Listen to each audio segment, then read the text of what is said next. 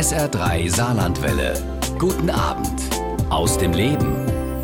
Heute Abend mit dem Kameramann und Regisseur Klaus-Peter Weber. Er drehte Dokus und Porträts und viele SR-Tatorte. Hinter der Kamera hat er SR-Geschichte miterlebt und vor allen Dingen auch geschrieben. Uns erzählt er heute Abend von seinen Reisen rund um den Globus ja, und über Dreharbeiten mit den ganz Großen, wie zum Beispiel Mario Adorf oder André Heller.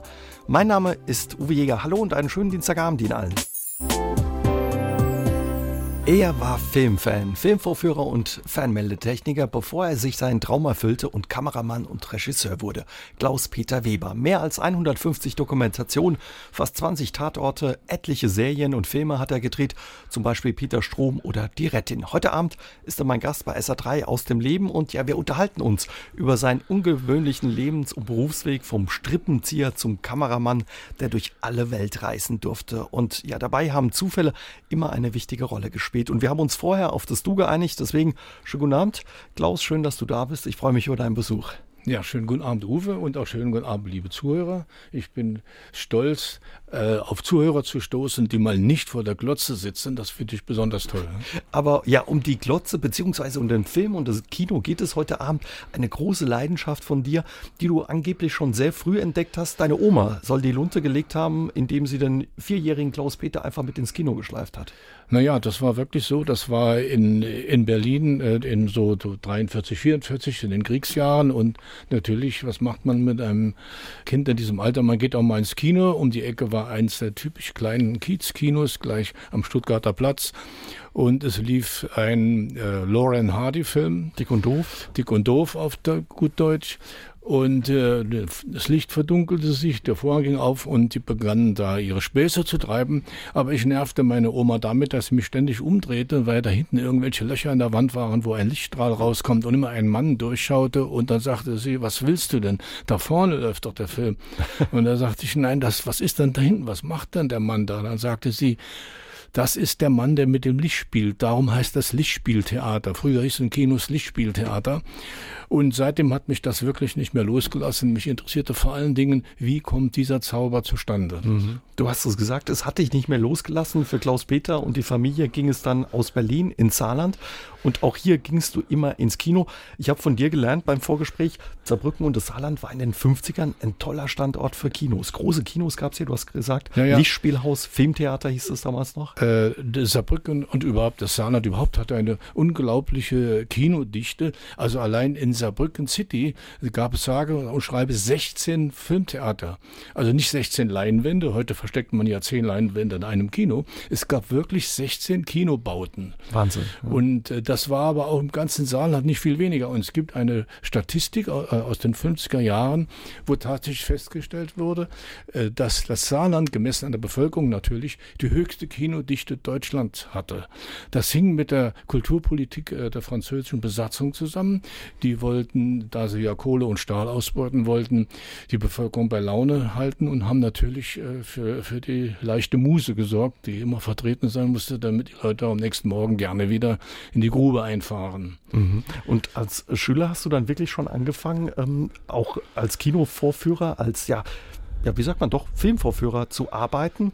Und das klappte auch wieder durch einen Zufall. Du hast angeblich mit 2000 oder aus 2000 Streichhölzern die Brücke am Quai nachgebaut und die wurde ausgestellt in einem Saarbrücker ja, Kino. Ja, das, das, war wirklich so. Also ich versuchte, das war also nachdem ich von der Schule geflogen bin, weil ich zu oft im Kino war, äh, habe ich versucht, da ranzukommen. Ich musste dann einen sogenannten anständigen Beruf erlernen. Mein Vater, der Ingenieur war, hat mich dann in eine Fernmeldelehre gesteckt. Aber parallel dazu wollte ich Kino, Kino, Kino und ich wusste nicht, wie ich an die Leute rankommen sollte. Und da, also kurz vor dem Start der Brücke am Quai, habe ich den in einer Voraufführung gesehen und da hat mich so das Fieber gepackt. Dann habe ich diese Brücke nachgebaut und bin ins Union-Theater gegangen, habe gesagt, denen das gezeigt, ob sie das nicht ausstellen können, ihrem Schaukasten. Haben sie natürlich gemacht. Ja, was das dann, was ich dann dafür haben will. Der sagt, ich möchte mal eine Vorführung Filmraum besuchen, ich will das lernen. Und so fing das dann auch an. Ja. Mhm. Und dann hast du viele Jahre als Filmvorführer gearbeitet. Du hast gerade gesagt, mit der Schule, das war nicht deine große Leidenschaft. Angeblich, äh, dein Klassenlehrer war Franz Josef Röder, der spätere Ministerpräsident. Und der hatte zwei Ehrenrunden beschert, ja? Ja, ja, er hat mir dann äh, zwei Ehrenrunden geschenkt und da hab ich, bin ich ein Jahr vor dem äh, Einjährigen, dem sogenannten, wurde ich dann gefeuert und musste, die, wie gesagt, den berühmten anständigen Beruf erlernen. Äh, äh Franz Josef Röder hat mich immer genervt damit, weil er merkte, ich arbeitete nicht wirklich mit. Bei einer Klassenarbeit ging er immer durch die Reihen, so zur Kontrolle, und dann schlich er immer an mir vorbei und flüsterte mir ins Ohr, Weber, Ed heißt und. Das äh, habe ich so über mich ergehen lassen. Und als ich ungefähr zehn Jahre später als Jungkameramann das erste Mal in der Staatskanzlei stand, um ein kleines Statement von ihm aufzunehmen, äh, alles aufgebaut, Licht, Kamera, Ton, dann kam er kurz reingeschneit, dann hatte er auch nie Zeit, hat mich entdeckt, hat mich sofort erkannt, geht an mir vorbei und flüstert mir ins Ohr, aber Denk dran, Ed heißt und. So war die. Er hat dich erkannt wieder. Ja. ja, und im Kino spielt die Musik eine große Rolle. Du hast uns Musik mitgebracht, ähm, Stereophonic Sound, Musik aus einem Musical eine besondere Beziehung beziehungsweise ein besonderer Film. Ja. ja, es war äh, damals war das Kino sehr sehr aufregend. Äh, es, äh, 1953 54 wurde war die zweite Erfindung des Kinos, sage ich immer, denn plötzlich war Farbe da und plötzlich war stereophoner Ton da. Da konnte sich damals keiner etwas vorstellen. Man kannte zu Hause nur die monotone Schellackplatte mit schlechter Qualität und und das Mittelwellenradio, das endete bei 7000 Hertz natürlich Mono und ein Telefon, das waren die einzigen elektrischen Tonträger Tonträger. Und plötzlich gab es im Kino ein Vierkanal Magnetton und man entdeckte plötzlich, dass man zwei Ohren hat und große äh, Orchester erleben konnte oder auch tolle Atmosphären unterwegs. Und äh, das war ein richtiger Hype und es gab über Nacht zehn verschiedene Fahr Verfahren, was Farbe und Bild angeht. Und dann kam 1955 ein Musical raus. Es war die neue Verfilmung von Ninotchka von Ernst Lubitsch und hieß diesmal Seidenstrümpfe. Und da hatte man, das war eine Broadway-Erstaufführung mit, mit der berühmten Hildegard Knef, die hatte da ihre Amerika-Karriere begonnen. Und dann hat man das in Hollywood verfilmt und hat einen Song zusätzlich eingebaut, um da quasi diese Hype zu karikieren. Und der Song hieß The Stereophonic Sound mit Fred Astaire und äh, Ginger Rogers. Und den hören wir uns jetzt einfach mal an. Vom Tellerwäscher zum Millionär hat noch keiner beim saarländischen Rundfunk geschafft, aber vom Strippenzieher beim Fernsehen zu einem bekannten Kameramann, der um die Welt reist, schon. Und der Mann, der das geschafft hat, ist heute Abend mein Gast bei SA3 aus dem Leben, Klaus-Peter Weber. Und äh, Klaus, es ist wirklich äh, so, die erste Berührung mit dem SR war als Strippenzieher im ehemaligen Pferdestall des Schloss Hallbergs, der Ende der 50er Jahre zum Fernsehstudio umgebaut wurde. Hier oben herrschte offenbar wirklich sowas wie Goldgräberstimmung. Das war wirklich so. Es war Goldgräberstimmung. Es war ja die Erfindung des Fernsehens, muss man ja sagen. Man muss sich das so vorstellen. Äh, die Politik entschied äh, irgendwann, jetzt, jetzt wird Fernsehen gemacht. Und wer soll denn das machen? Ja, das müssen ja die Leute machen, die mit drahtlosen äh, Sendern, mit Wellenlängen umgehen können. Also müssen das die Rundfunkanstalten machen. Okay, aber die Rundfunkanstalten hatten ja keine Erfahrung in Bilder machen. Und man hatte zwar Rundfunkregisseure, aber man hatte keine Fernsehregisseure, Kameraleute und Beleuchter schon gar nicht. Also mussten die Leute irgendwo herkommen. Die, die gab es aber nicht. Es gab auch keine Ausbildungsstätten. Man wusste ja, man hatte noch keine ausgebildeten Fernsehmacher. Also war es einfach ein großes Abenteuer.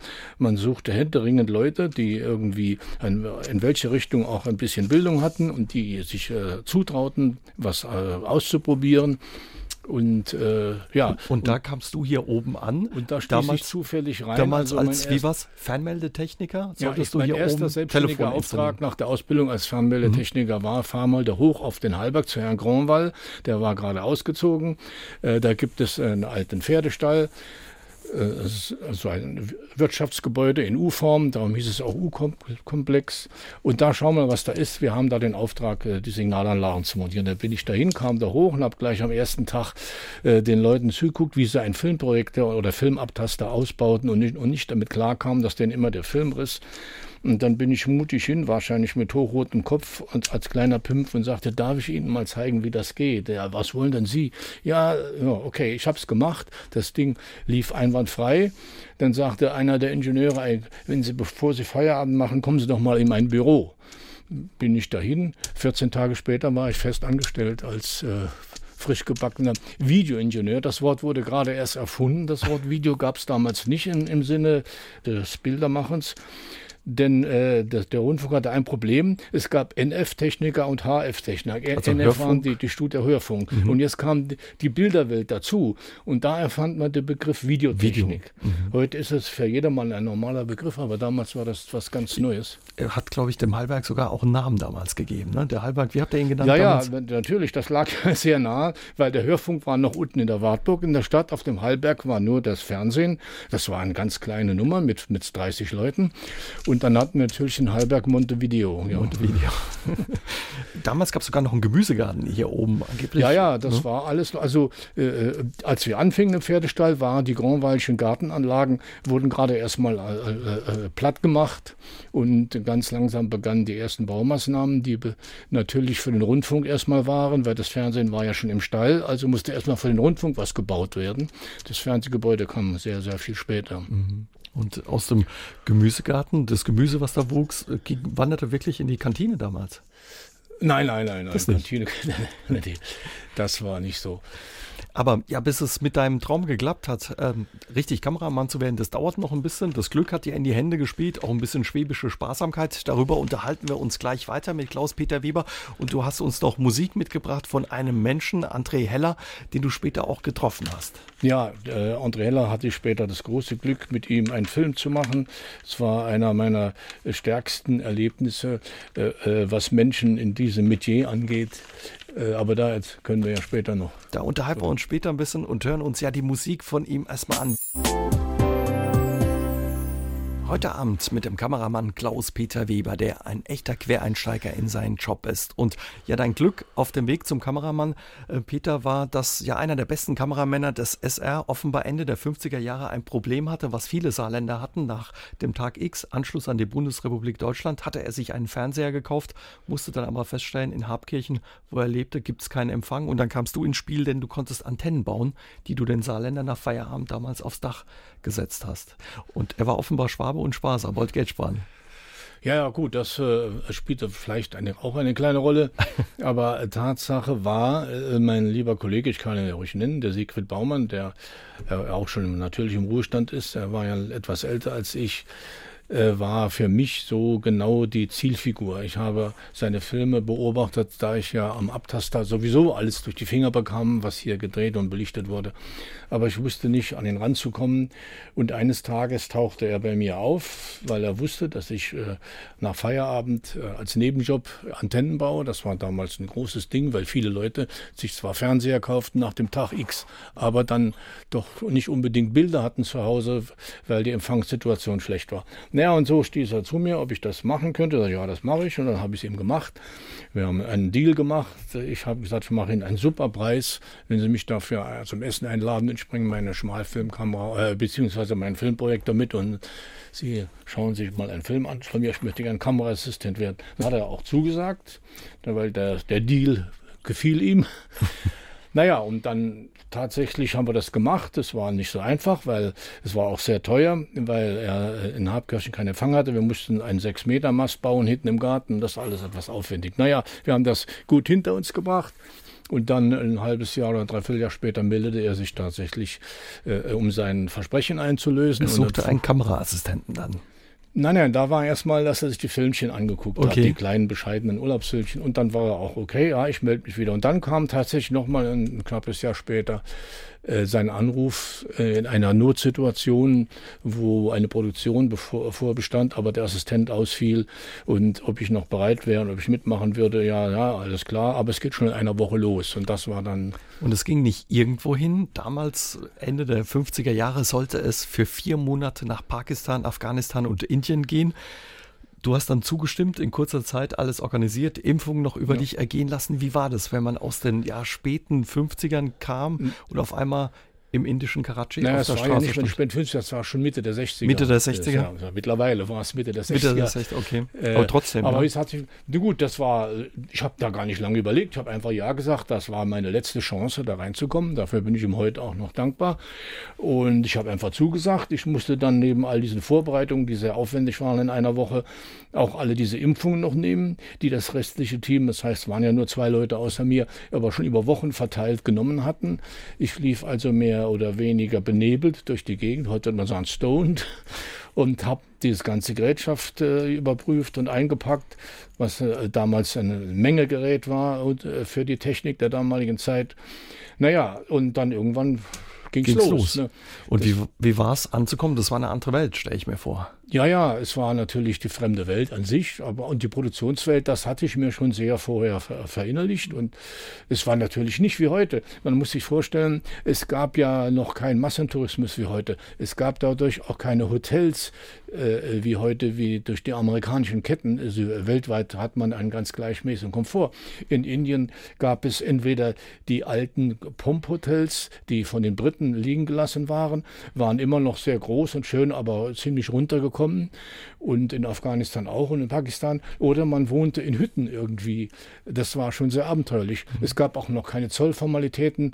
Äh, wir haben das jedes Mal mit Geld regeln müssen, wenn wir irgendwo ankamen. Am Zoll, äh, äh, im Flughafen am Zoll war ja kein Carne oder irgendwas, wie das heute ist, oder Zollabkommen. Man musste die Leute mit Backschisch überzeugen, dass sie einen durchlassen. Das war äh, schon sehr aufregend nebenbei. Aber warst du vorher schon sagen, geflogen auch? Es war eine wunderbare Zeit. Es gab noch nicht diesen Terrorismus wie heute. Man war als Gast in der muslimischen Welt ja sowieso damals immer ganz hoch angesehen. Äh, in Afghanistan herrschte noch der König. Es war Frieden. Es war einfach jeden Abend irgendwo war man äh, in netter Gesellschaft. Bevor man einen kleinen Teppich kaufte, äh, musste man fünf, sechs Mal abends hingehen und mit denen Tee trinken. Man hat, man hat, man hat uns gleich beigebracht, kaufte nicht gleich beim ersten Mal, da sind sie beleidigt. Das war eine wunderbare Zeit. Zeit. Was also das viele angeht. Abenteuer.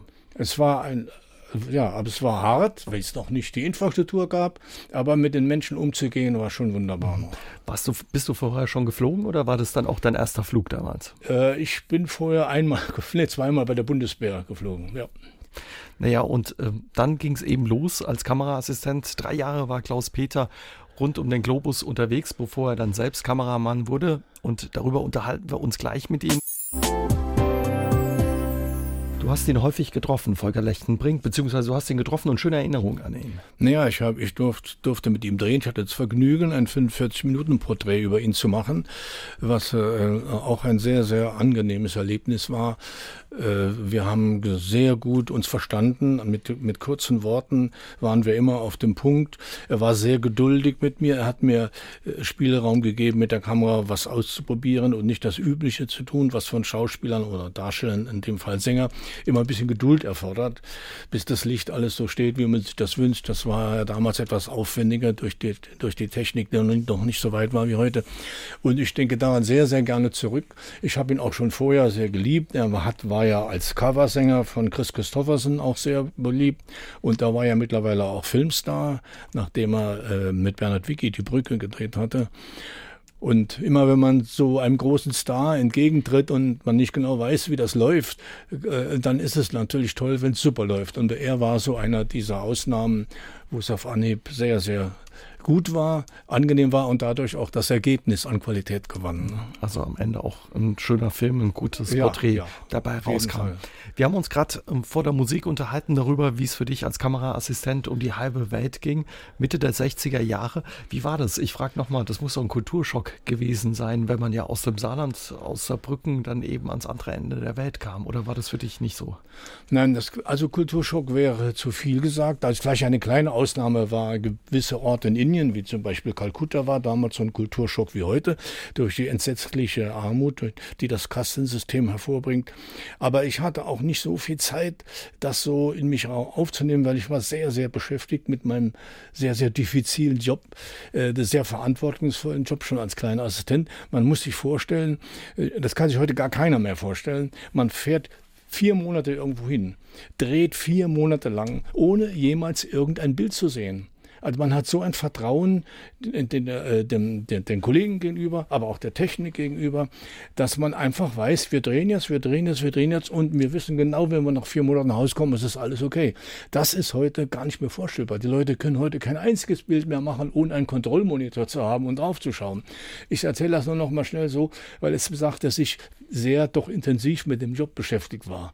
Und Sie müssen sich vorstellen, allein das abendliche Laden der Akkumulatoren für die Kameras, das waren damals Bleiakkus. Das sind die Dinger, wie sie heute noch im Auto sind. Die sind mit flüssiger, sind mit Säure gefüllt.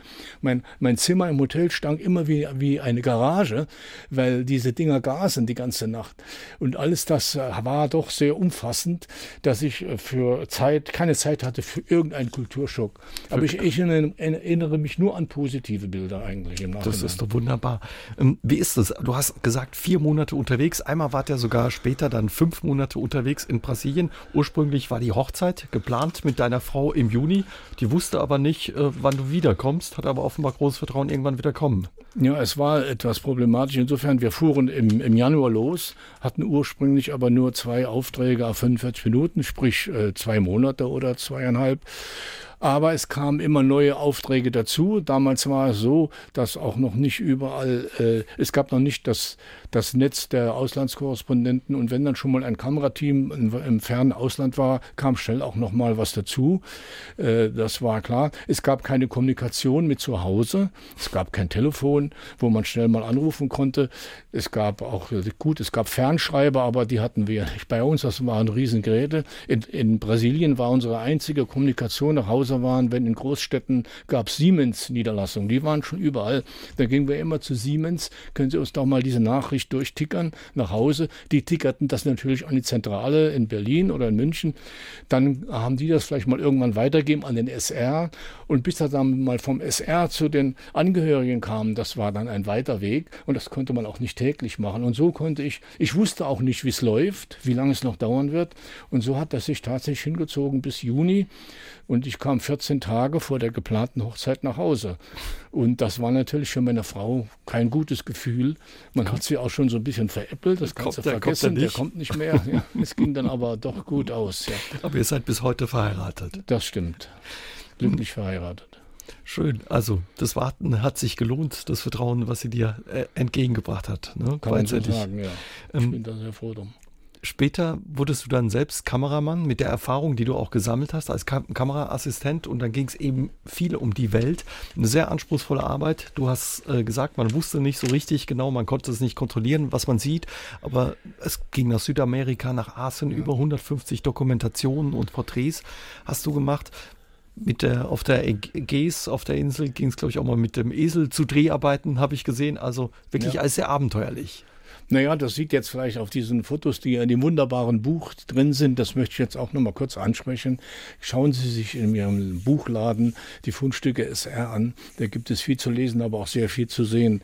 Ja gut, äh, wenn ich auf dem Eselsrücken mit meiner Ausrüstung sitze und das war eine Insel in der Ägäis, Amorgos, der, ähm, der Inhalt des Films war sterbende Inseln und das war so ein krasses Beispiel, äh, weil alle jungen Menschen abgewandert sind nach Athen und da haben wir uns dort niedergelassen, da gab es noch kein richtiges Hotel und es dauerte alles sehr lange, weil alle Wege mit dem Esel zurückgelegt wurden. Das klingt jetzt alles sehr romantisch, war auch irgendwie nett, aber es war auch umständlich und, und schweißtreibend. Mhm. Wie gesagt, die Gerätschaft war sehr sehr groß und sehr schwer. Naja, und das äh, war eine der vielen Erfahrungen. Das war wenigstens nicht kalt dort. Ich habe auch in anderen Regionen gedreht, wie, wie in, in, in, in, Grönland oder Grönland. Northwest Territories, wo man dann bei 30, 40 Grad minus drehen musste. Das war wieder eine andere Problematik. Aber es hat auch geklappt am Ende. Was war so der spannendste Dreh bei diesen Viehen, der dir in Erinnerung geblieben ist? Oder vielleicht auch der bewegendste, der schönste? Das ist schwer zu sagen. Ich habe sehr, sehr viele, sehr schöne. Also ich kann auch eine Geschichte kurz anreißen, weil ich gerade jetzt das, die, die, den Kaltdreh erwähnt habe. Wir haben einen Film gemacht in Northwest Territory. Das ist der größte Staat Kanadas, das größte Land Kanadas. Äh, liegt auch mitten auf dem Polarkreis. Die Hauptstadt heißt Yellowknife und ist so groß wie Saarlouis. So, und da ist, äh, äh, ein, da ist äh, eine Goldgräber, also Goldgrube, das ist die einzige Industrie dort. Und äh, dann war damals neu, das war auch einer der Anlässe für den Film, dass das erste Mal ein Indianer einen Ministerposten bekam. Witzigerweise Ministerium für indianische Angelegenheiten war jetzt nicht sehr einfallsreich. Und dann haben wir mit dem auch gedreht, unter anderem. Und dann hat er uns mitgenommen. Er fuhr am Wochenende immer zu, seinem, zu seiner Mutter raus, äh, äh, die noch in, draußen in der Wildnis wohnte. Dieses Rausfahren war sehr abenteuerlich, aber auch sehr schön. Man fuhr über die zugefrorenen Seen auf Flitten, die Kameraausrüstung drin. Nun ist ein zugefrorener See ist kein Spiegel, sondern das sind zugefrorene Wellen. Und das war eine, eine Horrortour über diese vielen Seen durch die Wälder. Es war eigentlich wunderschön, aber ich hatte nur Angst, dass mein, mein Equipment das nicht überlebt. Ja, und dann haben wir da bei, dann kamen wir bei der Mutter an, das waren so waren mehrere Zelte und dann haben wir dort im Zelt gesessen und parliert und plötzlich entdecke ich, dass auf meiner Kleidung überall Schweißflecken entstanden. Aber ich habe doch eigentlich furchtbar gefroren. Wo kommen diese Schweißflecken her? Dann habe ich entdeckt, äh, das Rentierfleisch, das haben die im Zelt getrocknet. Da waren im Zelt wie Wäscheleinen aufgehängt und da hingen so Schnitzel runter, nenne ich es mal, damit das äh, bei dem Lager, also bei dem Feuer im Zelt langsam trocknet. Und das war relativ fett. Und nachher kamen wir nach Hause, waren alle gesprenkelt mit Fettflecken. Vom Rentierfleisch. Und ja, ja noch viel mehr spannende Geschichten von Klaus-Peter Weber gibt es nach 21 Uhr. Er stand nämlich auch bei fast 20 SR-Tatarten hinter der Kamera und was er da alles erlebt hat und auf wen er getroffen ist, darüber unterhalten wir uns später mit ihm. Musik von Anthony Quinn bei SA3 aus dem Leben. Ja, ein großer Schauspieler, den mein heutiger Gast bei SA3 aus dem Leben, der ehemalige Kameramann Klaus Peter Weber, getroffen hat.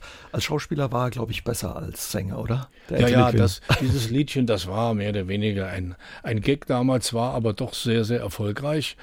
Und wir hatten damals einen sehr erfindungsreichen, mutigen und auch mit vielen Beziehungen ausgestatteten Unterhaltungschef hier. Er war leider nur ein Jahr da. Und der hat es fertiggebracht, dass wir ihn für zwei, drei Stunden bekamen. Er drehte in, in Nizza im, im berühmten Studio Victorin und einen, einen großen Spielfilm über den spanischen Bürgerkrieg. Und wir durften dann in den Drehpausen mit ihm drehen. Und da haben wir dieses Liedchen, das war gerade ganz neu auf dem Markt, das war der Reiz. Und wir haben dann mit diesem Liedchen, was man heute Videoclip nennt, das war, der Begriff war damals noch nicht erfunden, äh, haben wir dieses Liedchen bebildert, indem wir mit ihm da durch die Studiolandschaft zogen. Mhm. Und das war sehr, sehr spannend, sehr, sehr aufregend natürlich plötzlich so einen großen, wirklich großen Weltstar vor sich zu haben. Aber er war ein Profi und es lief wie geschmiert. Ne?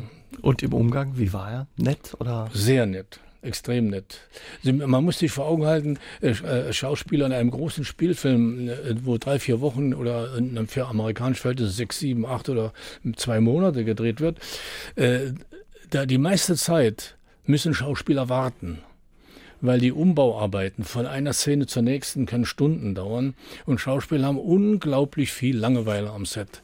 Das macht das den Beruf ja auch so schwierig, weil sie dann nach drei Stunden warten plötzlich wieder auf 150 sein müssen und emotional da anschließen, wo sie vor der Pause waren. Und darum war er offensichtlich auch ganz äh, zu glücklich, dass er zwischendurch mal äh, äh, was machen konnte hatte. und auch noch geschmeichelt wurde natürlich, dass sein Liedchen äh, für den deutschen Markt interessant war, wie auch immer. Es war sehr schön. Wir haben in der vergangenen Stunde viel darüber gesprochen, über deine Dokumentation, die dich um die ganze Welt gebracht haben, aber du hast auch Jahrzehnte jahrzehntelang ja für den SR bei dem bei den Tatorten hinter der Kamera gestanden. Es war auch immer der Wunsch, neben der Dokumentation eben auch ja Filme zu machen fürs Fernsehen und das Kino. Warum? Was hat dich da gereizt? Naja, es war ja die Uridee äh, äh, aus den Kinojahren in den 50er, wirklich auch mal szenische Filme zu machen. Das Reizvolle daran ist, äh, bei einer Dokumentation fängt man ja irgendwas ein und das muss man sehr schnell und sehr gut machen. Man hat keine Wiederholungsmöglichkeiten und so weiter. Aber im Szenenbereich stellt man ja eine fiktive Welt her. Das ist eine ganz andere Aufgabenstellung, eine sehr viel aufwendigere Aufgabe, aber auch eine sehr spannende. Äh, und das wollte ich immer erreichen. Und dann ist mir es eines Tages gelungen, hier den ersten Tatort zu machen. Das war der Einstieg in, in Szenische, später auch Spielfilme auf dem freien Markt. Und das, äh, wie gesagt, das erste war ein Tatort mit einem sehr berühmten Regisseur aus den 50er Jahren, dem Georg Dressler, der äh, Filme wie Die Halbstarken und Totenschiff gemacht hat mit Mario Adorf, mit Horst Buchholz, der hat, den, der hat den sogar entdeckt. Naja, und das lief dann hier im Saarland und das lief sehr gut, weil ich den Georg vorher schon mal anlässlich eines Dokumentarfilms kurz kennenlernte und wie er so im Scherz gesagt hat, ich habe im Scherz zu ihm gesagt, wenn Sie mal nochmal einen Film machen, das würde ich gerne machen. Da war er schon 70 und er sagte, Herr Weber, ich würde sofort mit Ihnen reden, ich kriege aber keine Filme mehr, weil ich zu alt bin. Naja, und das ergab sich dann so dass er dann hier war und dann kam endlich die Chance, an einem großen Regisseur ranzukommen, der nicht seinen Kameramann mitbrachte, der quasi besetzt werden musste. Und, und häufig war, haben Regisseure eben auch einen festen Kameramann gehabt. Ja, immer, Mann, ja. Also im szenischen Bereich gibt es feste Paarungen, nenne ich es mal. Das war immer so. Ich habe es ja auch dann so getrieben mit jahrelangen festen äh, Partnerschaften, wie zum Beispiel Hans-Christoph Blumenberg oder Hartmut Griesmeier. Ja, und das war halt der, der Einstieg. Es kamen viele, viele Tatorte dazu, fast 20, ja. aber auch ähm, Serien für den SR ähm, mit ähm, Klaus Löwisch, Peter Strom hast du gedreht, sechs Jahre lang eine erfolgreiche Serie, die in der AD in der Primetime damals ja. lief. Wie war da die Zusammenarbeit? Ja, das war schon eine sehr spezielle Erfahrung, äh, weil es halt Klaus Löwitsch war, der nicht so einfach war. Äh, es war, äh, sage ich mal, psychisch sehr hart, diese Tour von drei Wochen. Aber äh, es war plötzlich richtig Geld da und ich konnte Dinge machen, die man vorher nicht so machen konnte, mit großen Explosionen. Und wir haben einen ganz spektakulären Autostand an der Saar gedreht, eine Verfolgungsjacht, wo das Auto dann im hohen Bogen in die Saar stürzt. Also das war, war sehr, sehr, es war ein richtig großes Ding, was ich vorher so noch nicht, wo ich noch nicht die Chance hatte, das mal auf dem Zettel zu haben. Das war plötzlich da. Das war auch der allererste Folge, die ARD-weit gedreht wurde, war hier in Saarbrücken mit Peter Strom, aber aber dann später äh, war es immer woanders.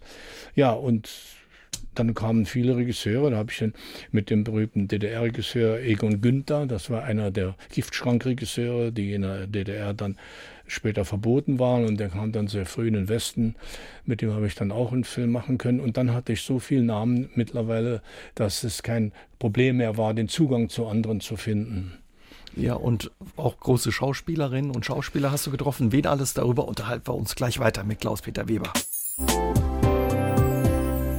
Er hat ja in den vielen Jahren hinter der Kamera viele große getroffen. Udo Gier, Mario Adorf, Otto Sander, Hildegard Neff, Ulrich Tukor, Hannelore Elsner und, und, und. Gab es eine Begegnung, Begegnung, die besonders war für dich, ähm, Klaus? Naja, also äh, ist, das ist so einfach nicht zu sagen. Also besonders äh, in dem Sinne, dass ich plötzlich vor einem großen Star stand und mich klein fühlte, äh, das habe ich nicht erlebt. Äh, das darf man auch nicht machen. Man darf sich nicht zu klein machen, man darf sich nicht unter Augenhöhe bewegen. Genauso sehr darf man auch nicht über Augenhöhe be bewegen. Das verunsichert die Leute vor der Kamera. Denn das Wichtigste ist ein Vertrauensverhältnis zwischen Schauspieler und Kamera. Das muss da sein. Denn wenn der Augenblick kommt, wenn die Klappe geschlagen wird, gibt es nur noch im Augenblick die beiden. Alle anderen haben ihre Arbeit erledigt. Alle anderen schauen für einen Augenblick zu, ob es richtig klappt und der Schauspieler vor der Kamera muss sich wohlfühlen. Das erreicht man nicht dadurch, dass man sich zu klein macht. Das wird dann als Unsicherheit gedeutet. Man darf aber auch nicht sich über der Augenhöhe des Gegenübers bewegen. Das verunsichert sie auch wieder und dann trauen sie einem nicht mehr. Also insofern die ganz große, ich könnte noch, sage ich mal, ein Star nennen, wo ich noch das Glück hatte. Das ist die berühmte Reichswasserleiche, die Christina Söderbaum. Äh, äh, die älteren Zuhörer werden, wird das noch ein Begriff sein. Das war der größte Star Star, weibliche Star im Nazi-Kino. Äh, die dann auch nach dem Krieg noch ein bisschen drehen durfte und dann auch später immer wieder mal auftauchte.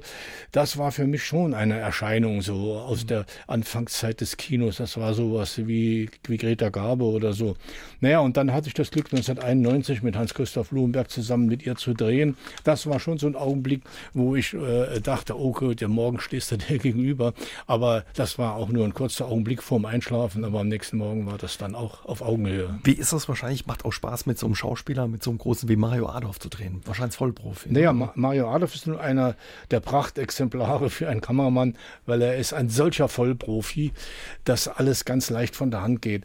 Und wenn ich noch eine Änderung haben will und noch was korrigieren will, bevor ich es ausspreche und ihm irgendwie das schonend beibringen will, dass er dann doch ein bisschen ein paar Schritte mehr hier geht oder was auch immer, bevor man das aussprechen will, hat er es schon begriffen. Ja, ja, ich weiß, was du willst. Alles klar, machen wir nochmal. Und das ist natürlich dann besonders einfach. Denn, denn die, äh, die, die Lichtgestaltung und die Kameraführung vergewaltigt den Schauspieler schon mal sehr. Ne? Die wollen wahrscheinlich gut aussehen, aber man muss sie manchmal als Kameramann auch schlecht aussehen lassen. Ne? Ja, das muss natürlich auch sein. Dann, wenn es im Buch steht, dann wird es halt so gemacht. Aber das wissen Sie ja dann auch. Ne? Man macht das dann natürlich bei weiblichen Darstellern nicht ganz so heftig wie bei männlichen Spezies. Aber wenn es gefordert wird, dann wird es gemacht. Man darf nur nicht eine gewisse Grenze überschreiten, denn äh, der Zuschauer will ja trotzdem seine Stars noch erkennen und auch irgendwie äh, die Erwartungen erfüllt bekommen. Da muss man den richtigen Mittelweg finden. Wie ist es äh, beim Film? Da sind unheimlich viele Leute außenrum. Wir haben das Vergnügen, wir sind heute Abend ja zu zweit im Studio. Im Film gibt es viele, der Ton, die Technik, eben klar der Kameramann, der Regisseur, ähm, das Licht. Schauspieler sind ja auch sensibel und haben so Eitelkeiten. Wie geht man damit um? Ja, wie geht man damit um? Man muss es erkennen.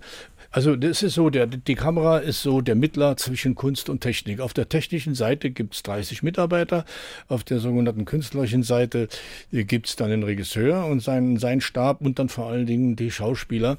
Und das muss man irgendwo zusammenbringen, weil äh, die äh, reden nicht so sehr viel miteinander über diese Grenze hinweg. Und dann muss der Kameramann spüren, oh, meine Techniker, mein Beleuchter, mein Tonmann ist unzufrieden. Er spricht es nur nicht aus, weil er es nicht traut. Jetzt muss ich das aber übernehmen, weil dann, wenn ich die Muster sehe, dass da dann doch das noch vernünftig ist. Also übernehme ich das und spreche mit, den, mit der anderen Seite. Und umgekehrt auch. Ne? Äh, das ist so, man muss da schon sehr, sehr äh, hellhörig sein. Mhm. Es gibt natürlich viel Eitelkeiten, das ist klar, das ist die Bühne der Eitelkeiten, so ein Set. Da darf man auch nicht zu viel hochkommen lassen, aber es geht, manchmal ist es nicht zu bremsen, wie zum Beispiel Kollege Klaus Löwitsch, da waren die Dinge nicht so gut in den Griff zu kriegen. Aber mit einiger Erfahrung kann man das auch machen. Und wenn man noch einen guten Regiepartner hat, der einen darin unterstützt, dann ist auch das alles in den Griff zu kriegen. Haben sich da manchmal auch, ja, ich will nicht sagen Freundschaften, aber eine gute Beziehung entwickelt zwischen dem Schauspieler und auch dir als Kameramann? Naja, für den Dreh schon, aber über den Dreh hinaus gibt es ganz, ganz selten äh, äh, nochmal ein Wiedersehen, weil äh, das geht alles so schnell. Plötzlich sind die drei, vier Wochen um und dann kommt das nächste Projekt und so weiter und so weiter. Na gut, man trifft sich mal irgendwo per Zufall auf irgendeiner Festivität wieder oder auf äh, wo auch immer. Aber so richtig langwierige Freundschaften, die gibt es eher im Dokumentarbereich. Da ist das, weil, warum? Äh, äh wenn ich einen Spielfilm mache oder ein Fernsehspiel, dann kommen diese Leute an den Set, um das abzuhandeln und verschwinden wieder. Wir kümmern uns nicht äh, um die Persönlichkeit, weil es geht um den Film. Bei einer Dokumentation reisen wir an und kümmern uns drei Wochen nur um die eine Person. also bei einem Porträt zum Beispiel. Sehr, beim Porträt, aber dann mhm. kommt natürlich sehr, sehr nahe und daraus können schon mal etwas lang, länger andauernde, naja, Freundschaften übertrieben oder Bekanntschaften oder so werden. Aber beim Spielfilm geht das ganz anders. Ne? Da darf man sich auch nicht zu sehr auf andere Personen einlassen. Man muss gucken, dass das Ganze zusammenläuft. Das ist ja Teamarbeit. Und dann darf es keine Inseln geben, wo andere sich abgehängt fühlen. Wir unterhalten uns nach halb zehn weiter mit Klaus-Peter Weber hier bei SA3 aus dem Leben. Meine kleinen Träume von Ulrich Tukur. Musik, die sich mein heutiger Gast bei SA3 aus dem Leben, Klaus-Peter Weber, gewünscht hat. Ihr habt zusammengearbeitet. Ein richtiges Multitalent offenbar auch, ne? Nein, es war eine musikalische Einlage in einem sehr kritischen, hochpolitischen Film, der sich nannte Rotwang muss weg. Äh, da spielt er eine Hauptrolle und er wollte unbedingt ein Liedchen einbringen und wir haben dann das Drehbuch, hat der Regisseur dann so manipuliert, dass dann das auch Platz drin hatte. Mhm. Aber die, das so, was das Liedchen ausstrahlt äh, an Persönlichkeit und so ist er auch wirklich. Er ist einfach immer gut drauf. Er ist ein Profi ersten Grades. Die Arbeit mit ihm macht, wie gesagt, wunderbar Spaß. Er hat auch immer tolle Ideen. Schauspieler dürfen ja auch mal Ideen einbringen, wenn sie nicht irgendwie den Rahmen sprengen. Und das äh, wollte ich halt dabei haben, das Liedchen, weil es so eine gute Stimmung einfach hat.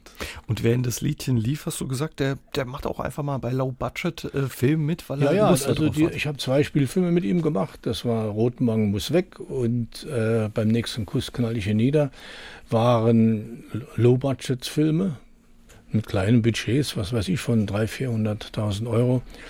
Und da hat er für minimalstes Geld gemacht, weil er einfach unter Freunden gerne arbeitet und wenn ihm auch noch der Stoff gefällt, ist recht. Und ja, das war wirklich sehr angenehm. Wie ist es, wenn man Filme macht? Da wird hinterher geredet über die Regisseure, über die Schauspieler natürlich viel. Ähm, Kameraleute kennen die wenigsten. Wie ist es, wenn man, ihr spielt das ja auch eine wesentliche Rolle bei der ja, Entstehung das, eines Films. Das ist in der Tat so. Also die Filmkritiker, das Feuilleton im Prinzip erwähnen relativ selten die Kamera. Und wenn sie mal über das Bild reden, dann sagen sie immer, der Regisseur hat sich tolle Sachen einfallen lassen. Okay, sei es dem Regisseur gegönnt. Aber in den meisten Fällen ist es eben nicht so. Die, die meisten Regisseure kümmern sich in erster Linie natürlich um die Schauspieler Das ist ja auch ganz, ganz wichtig, aber kümmern sich weniger äh, zum Beispiel um die Bildauflösung, das ist ja was ganz Entscheidendes, die sogenannte Decoupage, denn man muss ja beim Drehen immer, auch im Kopf haben, dass die Kötterin das auch zu, vernünftig zusammenschneidet. Man muss die Kontinuität im Auge behalten, dass die Einstellung zusammenpasst und so weiter. Man muss, die meisten Regisseure haben nicht viel Ahnung von Brennweiten und so, das überlassen sie dann ihrem Kameramann, denn das Problem ist ja in Deutschland, es gibt keine richtige Berufsbezeichnung. Die ist jetzt gerade so im Kommen nach fast 100 Jahren Film. Aber weltweit heißt der Beruf ja Director of Photography oder mhm. Directeur de la Photographie. Oder Bedeutet Direktor sowas wie Bildregisseur, ne? Ja, äh, das ist richtig. Man könnte es mit Bildregisseur übersetzen, was stimmen würde, aber geht im Deutschen nicht, weil der Begriff vom Fernsehen verbrannt ist. Weil der Bildregisseur ist jemand, der im aktuellen Studio äh, den aktuellen Bericht steuert, äh, aus der Bildregie oben, aber er inszeniert ja nichts. Er, er koordiniert die drei Kameras und gibt ein paar Anweisungen, aber darum kann man das Wort Bildregisseur nicht verwenden im Deutschen, während es in allen Sprachen einfach so, so bezeichnet wird. Und so hat es ja auch angefangen. Als vor 120 Jahren die ersten Kameras unterwegs waren, waren das Kameraleute. Die haben sich eine Kamera gekauft, die haben irgendwelche Albernheiten abgefilmt, wo Menschen ins Wasser fielen oder Tortenschlachten, was weiß ich. Es war ja noch nichts Szenisches. Erst später, als die Produzenten sagten, ja, wir müssen uns jetzt mal Geschichten einfallen lassen, wir müssen Schauspieler nehmen und sag mal, dann kam ein Regisseur dazu.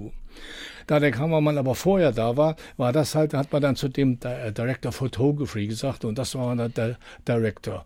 Ist das aber frustrierend, wenn alle hinterher, wenn der Film im Kasten ist, über den Regisseur, die Schauspieler sprechen, ja. aber nicht über die Arbeit der Kameraleute? Ja, das ist halt so, da muss, mit muss ich abfinden. Ich bin äh, der, der Director Photography, jetzt mittlerweile benutzt man das im Deutschen ganz zaghaft, fängt es an. Ähm, der ist ja der hat ja, ich meine, ich habe ein 20 bis 30 Mann Team was ich richtig einsetzen muss. Dazu gehören natürlich äh, äh, das, das Beleuchterteam, das sogenannte Bühnen, die Kamerabühne, die die Schienen legt, die Kräne baut und dann musste man ja genaue Anweisungen geben. Da, äh, drei, vier di äh, direkte Kameraassistenten, äh, noch Operateure für Steadicam und so weiter und so weiter. Äh, das muss ich ja leiten. Da bin ich also der Direktor, wenn man so will. Und das muss ja so eingesetzt werden, dass es nicht unnötig viel Geld kostet. Es darf aber auch nicht so gespart werden, dass die Qualität des Films oder die Aussage des zum Buch nicht, nicht passt. Und das ist halt die Aufgabe. Mhm. Und es das heißt nicht Kameramann. Kam Kameramann denken die Leute immer, das ist der Mann, der an der Kamera steht und durchguckt. Nein, nein, das ist beileibe nicht so. Das ist eine Aufgabe. Die Kameraführung ist ja eine Sache, die wird drei, viermal geprobt, äh, wenn man dreht. Und das ist dann nur eine präzise Wiederholung der Proben. Das ist aber nicht mehr die, der kreative Augenblick. Wir unterhalten uns gleich weiter mit Klaus-Peter Weber heute mit dem ehemaligen Kameramann Klaus-Peter Weber und an den hat Jürgen Jakobs eine Frage. Er würde gerne wissen, Klaus, ob du den Kameramann, einen Kameramann namens Schott kennst. Ja, ja, ich kannte ihn, er ist leider schon verstorben. Äh, Hugo Schott. Hugo Schott kam 1961 mit, gemeinsam mit Druck Brands, den ja auch alle Zuhörer wahrscheinlich noch kennen werden, nach Saarbrücken. Und sie haben für den SR ein ganz großes Ding gestartet. Sie haben das, was man heute Videoclip nennt, damals erfunden. Sowas gab es vorher nicht. Sie haben prominente Stars genommen, also Gesangsstars, und haben zu dem Lied Bilder erfunden und schöne kleine äh, äh Filmchen gemacht. Und Druck Brands war halt der feste Partner, ähm, äh, Hugo Schott war der feste Partner von Druck Brands und sie haben unglaubliche Presse, bundesweite Presse für den SR zustande gebracht. Allen voran die Hildegard Knef Show und äh, Udo, Jürgens Udo, Udo, Jürgens und noch ein paar andere. Konrad Wagner hört uns auch zu. Ne? Er hat ein paar alte Filmrollen zu Hause, Gas 60er Jahre, 16 mm Breite. Ähm, die verschrauben bei ihm nur. Er würde gerne wissen, wohin damit. Ja, da kann ich nur das Filmarchiv des Saarländischen Rundfunks empfehlen. Einfach dort anrufen. Man wird sich bestimmt der Sache annehmen. Wie ist es? Man leiht ja als Kameramann ja dem Zuschauer ein Stück weit die Augen. Äh, dann später beim Filmsehen. Dessen ist man sich bewusst bei den Dreharbeiten oder? Natürlich ist man sich dessen bewusst, na klar.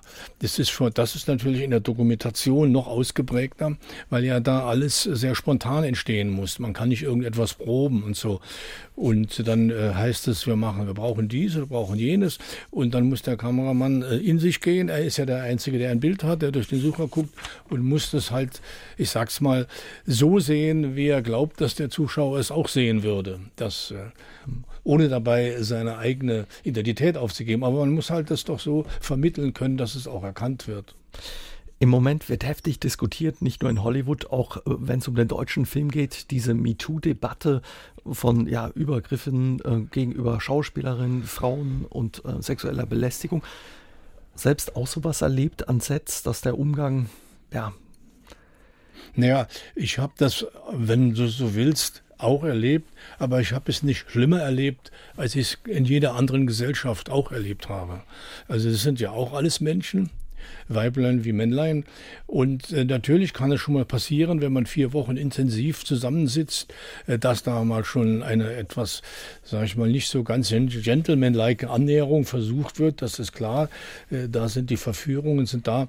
Aber prinzipiell kann ich sagen, es passiert überall so und nicht nur im, im, im, im Filmwesen. Im Gegenteil, ich, ich sage jetzt mal was, was mir wahrscheinlich die Feministin auf den Hals setzt. Ich habe schon mit einem Regisseur gearbeitet, der immer gesagt hat zur Produktion, ich möchte niemals während der sechs Wochen in demselben Hotel wohnen, wo die Schauspieler wohnen. Das halte ich nicht aus, weil irgendwann kratzt immer an meiner Tür. Also das kann man aber auch. Jetzt lassen wir es aber dabei. Wie ist das? Ähm, das Kino Hollywood war dein großer Traum als äh, junger Mensch, auch mal geträumt gehabt davon, als Kameramann für Hollywood einen Film zu machen? Na, wer hat das nicht? Ne? Aber da muss man halt auch den Zufall haben, die Einstiegschance. Ne? Und äh, immer wenn ich äh, im, im, Kino war und einen Film gesehen habe, wo ich sage, Herrgott, nochmal, das, das, diese Größenordnung möchte ich doch auch mal machen, aber das ist, wird ja wohl nichts werden. Dann hat immer meine Frau zu mir gesagt, morgen rufe ich für dich in Hollywood an. Wie süß. Du hast viele, viele Filme gemacht. Eine große Arbeit war auch die Verfilmung der Rettin ähm, von Günter Grass.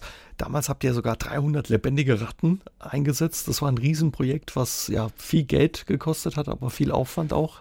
Es hat, äh, es war sehr teuer, allein durch die, diese Trickarbeit, das war ja noch ganz äh, der Anfang der digitalen Nachbearbeitung, der, der CG-Bilder, wie man im Englischen sagt, der Computer Generated Pictures. Äh, das hat sehr viel Geld verschlungen. Es hat auch sehr viel Zeit gekostet und Zeit ist ja auch sehr viel Geld. Ein Drehtag kostet 30 bis 40.000 Euro. Das mit den Ratten, ja, okay. Wir haben lebende Ratten immer zur Verfügung gehabt, aber auch 200 gefrorene, die man dann platzieren konnte zwischen die Lebenden, damit es äh, doppelt so viel erschien. Aber es müssen sich ja nicht alle gleichzeitig bewegen für Kurzschnitte. Das war manchmal sehr witzig. Es mussten immer kleine Zäunchen gebaut werden rund um, um die Szene, damit sie nicht weglaufen. Sie sind auch schon mal weggelaufen. Naja, aber das war nicht das Problem des Filmes. Das Problem hat ein paar andere äh, der Film hat ein paar andere Probleme gehabt, weil einfach diese Geschichte, dieses Buch so einfach nicht zu verfilmen ist. Schwerer Stoff. Ein schwerer Stoff, der muss im Kopf entstehen. Wenn man den äh, fertig, vorgefertigt den einem Zuschauer hinbietet, äh, der kann dem, glaube ich, nicht sehr wert folgen. Du hast viele Filme gemacht, Dokumentationen, aber eben auch Filme fürs Fernsehen und das Kino. Gibt es einen Film, der dir besonders am Herzen liegt, wo du sagst, auf den bin ich besonders stolz? Ja, das war in der Dokumentarzeit vor allen Dingen. Ich hatte äh, schon sehr früh für die sehr äh, erfolgreiche SR-Serie Schauplatz, äh, Schauplatz der der Geschichte das Glück mit, äh, mit SR-Redakteur Dr. Brugger in New Mexico zu drehen. Der Film hieß Am Rio Grande und da hatte ich die ersten Kontakte mit den Indianerstämmen dort, die sehr schwer zugänglich waren. Auf jeden Fall, äh, als ich nach Hause kam, war ich so begeistert davon, dass ich da von meinem Freund Andy Bausch in Luxemburg erzählt habe, der auch ein Musiker war, der Regisseur, Regisseur und Musiker und Musikfan überhaupt und habe ihm davon erzählt. Und dann kam der auf die Idee, wir machen eine 90 Minuten Minuten Filmdokumentation über die Ursprünge der amerikanischen Popmusik bei den Indianern, was denen alles an Musik gestohlen wurde und sie wurde, die Autoren wurden selten genannt. Und dann äh, hat er recherchiert in New Mexico und plötzlich bekamen wir Zugang zu Indianerstimmen, die einen vorher nicht in die Reservate reingelassen haben. Warum? Weil Andy drei indianische Stars hatte, die mitmachen wollten. Das war der John Trudell und die Buffy St. Marie und auch noch äh, äh, der Gary Farmer, der in Dead Man von Jim Jarmusch die Haupt Hauptrolle spielte. Und weil die drei gesagt haben, wir müssen darüber einen Film machen, durch die drei indianischen Superstars so bekamen wir Zutritt zu allen Reservaten. Besonders, äh, besonders war es in San Ildefonso in, in, New Mexico. Es war eine traumhafte Sache. Und dieses Land wurde auch so zu, meiner, zu meinem Traumland. Ich war dann noch öfters dort, zuletzt auch mal mit meiner Frau. Es, äh, das war einer der schönsten, der schönsten Filme. Wir haben angefangen, äh, ja, im Kino, unsere Sendung, wo du als Vierjähriger quasi so dein Erweckungserlebnis hattest. Heute hast du dir in deinem Keller, in deinem Haus hier in Saarbrücken einen Lebenstraum erfüllt. Es gibt ein Kino mit richtiger Leinwand, echten Filmprojektoren, die aus Saarbrücker Kinos stammen. Elf Sitzplätze gibt es da. Was für Filme schaust du dir da gerne an? Naja, natürlich vornehmlich die Filme aus meiner Jugend, also nostalgische Filme nenne ich es mal. Äh, das war, weil die heute noch sehr, sehr gut dastehen. Sie haben noch eine, ein Erzähltempo, was menschlich ist. Und man hat noch Zeit, wirklich sich auf alles einzulassen und wird nicht durch häufige Schnittwechsel überfordert. Und ich schaue auch noch andere Sachen. Ich bin äh, durch meine viele Arbeit in, in Luxemburg, äh, habe ich einen Kontakt aufgebaut, schon vor Jahren zur Luxemburger Cinemathek und bin sozusagen freier Mitarbeiter für die Cinemathek und durchforste die Keller von deutschen Filmsammlern und versuche, was an 35 mm Kopien bundesweit noch zu retten ist. Äh, und, und das lasse ich mir dann schicken und schaue mir das im Kino an und dann entscheide ich, ob es brauchbar ist noch für eine Cinemathek oder unbrauchbar. Und das ist so, ab und zu lade ich auch Freunde ein, dann machen wir eine größere Session. Aber und da werden eben es ist alte eigentlich, der Kreis schließt sich, die Uridee, dass ich Kino machen wollte, ist jetzt endlich realisiert und die Projektoren sind tatsächlich die aus den 50er Jahren, auf denen ich gelernt habe. Die wurden ja irgendwann mal ausgetauscht im Laufe der Jahrzehnte und die habe ich mir auf Seite geschaffen, habe sie wiederbelebt und sie stehen da wie das blühende Leben. Wahnsinn. Zum Schluss gibt es noch Musik von einer Künstlerin, einer Sängerin, Barbara, die du auch getroffen hast. Ganz kurz, äh, Klaus, wie war die Begegnung mit ihr? Ja, ich habe 1972 ein Porträt über einen französischen Maler gemacht, Luc Simon, der in Frankreich damals sehr prominent war. Und der war sehr befreundet mit Barbara und, und hat ja mal ein Bild geschenkt, das hieß L'Aigle Noir. Daraufhin hat Barbara äh, dazu einen Song geschrieben. Und als wir diesen Film drehten, wollte Luc unbedingt haben, dass Barbara mitmacht. Sie war nicht so einfach zu überreden, weil das war 72. Die, die, die, äh, die, die Kriegsvergangenheit war noch nicht so alt und eine französische Jüdin für ein deutsches Fernsehprojekt zu gewinnen, war nicht so eine ganz gute Idee. Aber Luc Simon hat es geschafft und sie machte aber zur Auflage, ich will dann, wenn schon, in Deutschland im Schloss Neuschwanstein oben im Sängersaal drehen. Das hätte man normalerweise nie genehmigt bekommen, aber durch ihren Starnamen hat die Schlossverwaltung das gemacht und wir haben das ganze Gerät da hochgeschleppt und das Dach. Es war ein irres Ding. Und Barbara war anfangs ein bisschen zurückhaltend, später sehr, sehr angenehm. Und sie hat mich bei der Verabschiedung äh, bezeichnet als ihren Fiancé, ihren Verlobten. Vielen Dank, Klaus-Peter ja. Weber, für den Besuch bei SR3 aus dem Leben. Dankeschön. SR3 aus dem Leben. Immer dienstags im Radio, danach als Podcast auf sr3.de.